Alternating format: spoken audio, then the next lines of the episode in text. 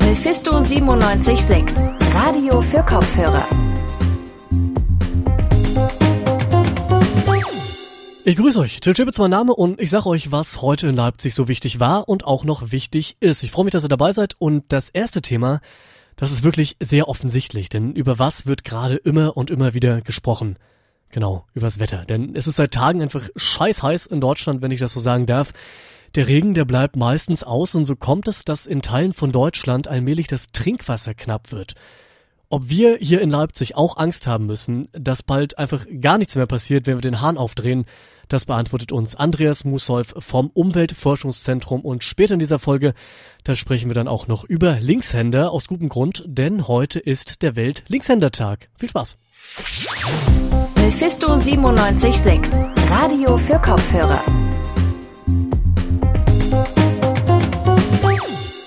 Ein Blick aufs Thermometer, der ließ es einem in den letzten Tagen wirklich Angst und Bange werden. Schon seit Tagen, fast seit Wochen schon, haben wir mit Temperaturen bis zu 35 Grad zu kämpfen. Und auch der erlösende Regen, der bleibt bisher einfach aus. Das hat dazu geführt, dass in Teilen von Deutschland mittlerweile schon das Trinkwasser knapp wird. Und einen ganz extremen Fall, den hat die Gemeinde Lauenau in Niedersachsen geliefert. Die musste nämlich zum Teil von der Feuerwehr mit Wasser versorgt werden da die Wasserspeicher dort eben nicht mehr voll genug bzw. zeitweise sogar komplett leer waren. Ich spreche jetzt mit Andreas Mussolf, der ist Hydrogeologe beim Umweltforschungszentrum hier in Leipzig. Schönen guten Tag, Herr Mussolf. Guten Tag. Herr Mussolf, kann uns auch hier in Leipzig das Trinkwasser ausgehen? Ist diese Gefahr vorhanden? Ich denke, dass die Gefahr nicht vorhanden ist. Ähm, die Leipziger Wasserversorgung setzt auf verschiedene Quellen und äh, eine der Hauptquellen sind Wassergewinnungsanlagen, Brunnen, die in der Nähe der Mulde stehen und äh, sind damit sehr eng an den äh, Wasserspiegel der Mulde gekoppelt. Und da müsste eher die Mulde, die Mulde austrocknen, damit äh, dieser Wasserfluss versiegen würde.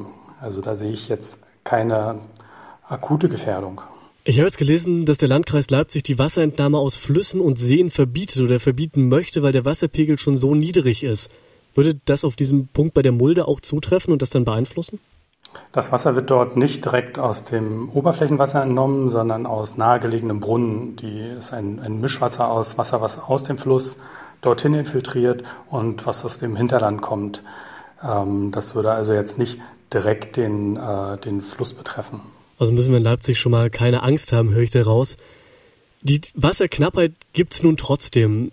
Wer ist schuld daran? Ist allein die Hitzewelle schuld an dieser Wasserknappheit oder gibt es da noch andere Faktoren?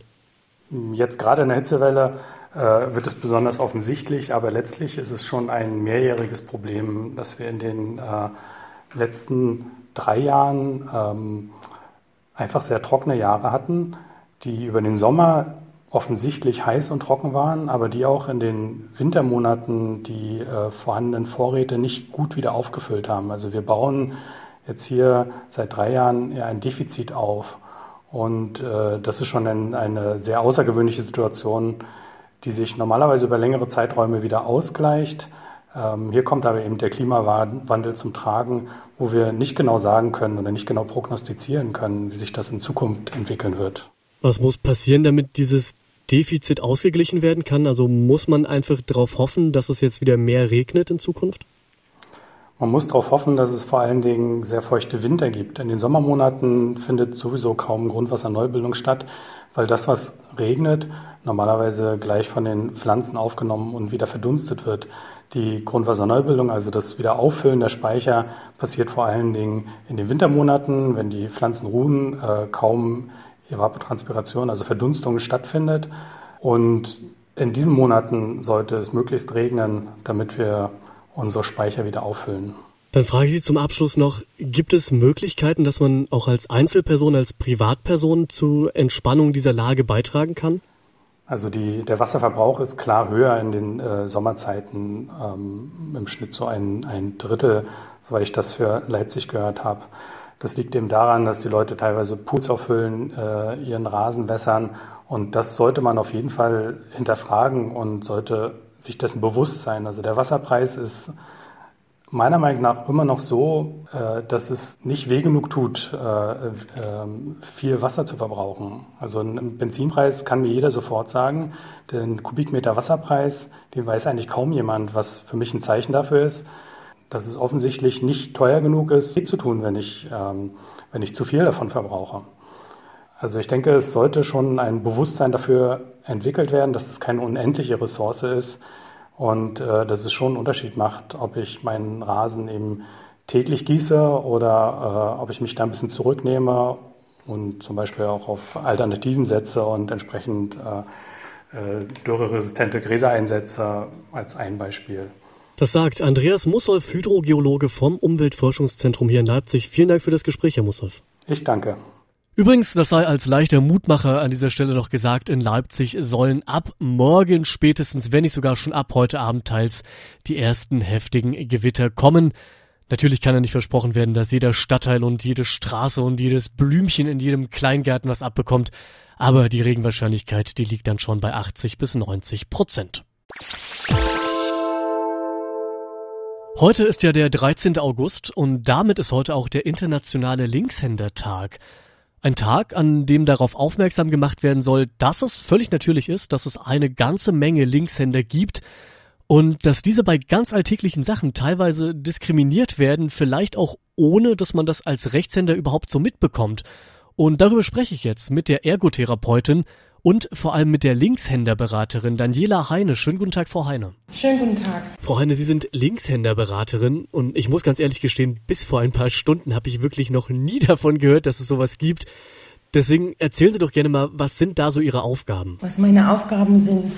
Und zwar sind wir als Ergotherapeuten ja eh mit den Händen beschäftigt, mit der Feinmotorik. Und da ist es halt bei den Linkshändern schon ein großes Problem, weil die Linkshänder im Schriftverkehr den Stift zum Beispiel schieben müssen.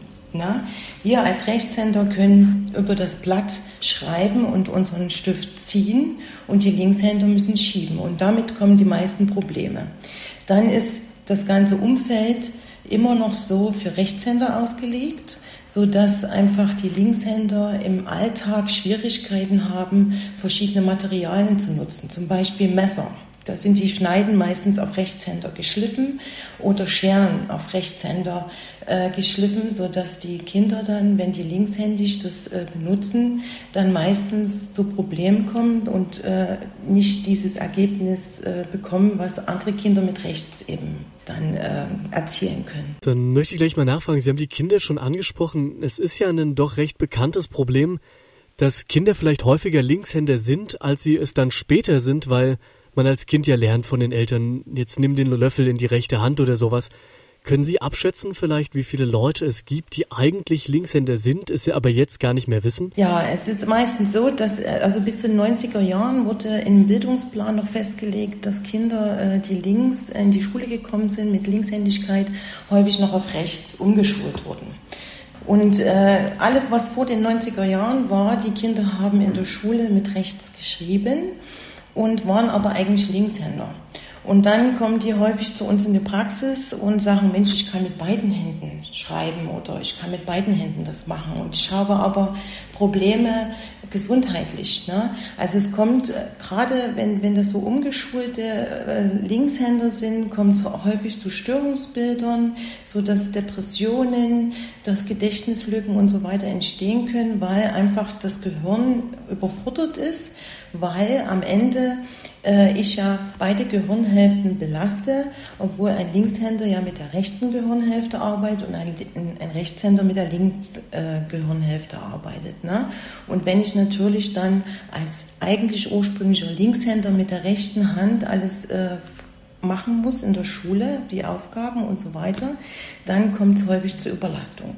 Und dann ist meistens der Gang zur Ergotherapie äh, weil es dann meistens beim Lese- und Rechtschreiben Probleme gibt, bei, bei, bei Vorträgen, dass es zu Blackouts kommt, zu Gedächtnislücken, zu äh, Problemen im Selbstwertgefühl, ne, dass die Kinder sich dann selber isolieren und somit ähm, landen die dann häufig bei uns. Nun ist heute ja weltweiter Linkshändertag, da soll ein Bewusstsein für die Situation geschaffen werden, eben auch genau auf diese Probleme, die Sie eben angesprochen haben, geschafft werden. Deswegen frage ich Sie jetzt nochmal zum Abschluss, Was kann oder auch was muss denn ganz konkret passieren, damit die Situation für Linkshänder besser wird? Da muss ganz viel Beratung stattfinden in den Kindergärten und in den Schulen, dass eben von vornherein ein Linkshänder akzeptiert wird. Es gibt eben immer noch leider Erzieher, Eltern, die immer sagen, bei der Begrüßung gib mir bitte die gute Hand, also die rechte Hand. Und damit wird links immer so ein bisschen den Fokus des Schlechten, des etwas nicht so Guten äh, rein äh, manövriert.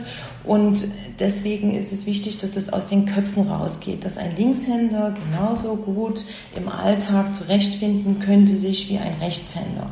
Na, dass es mehr Läden für Linkshänder gibt, wo man Linkshändermaterial kaufen kann, sodass es den linkshändischen Kindern und Erwachsenen im Umgang, im Alltag äh, leichter gemacht wird. Das sagt die Ergotherapeutin und Linkshänderberaterin Daniela Heine und damit seid ihr jetzt offiziell informiert, hoffe ich zumindest.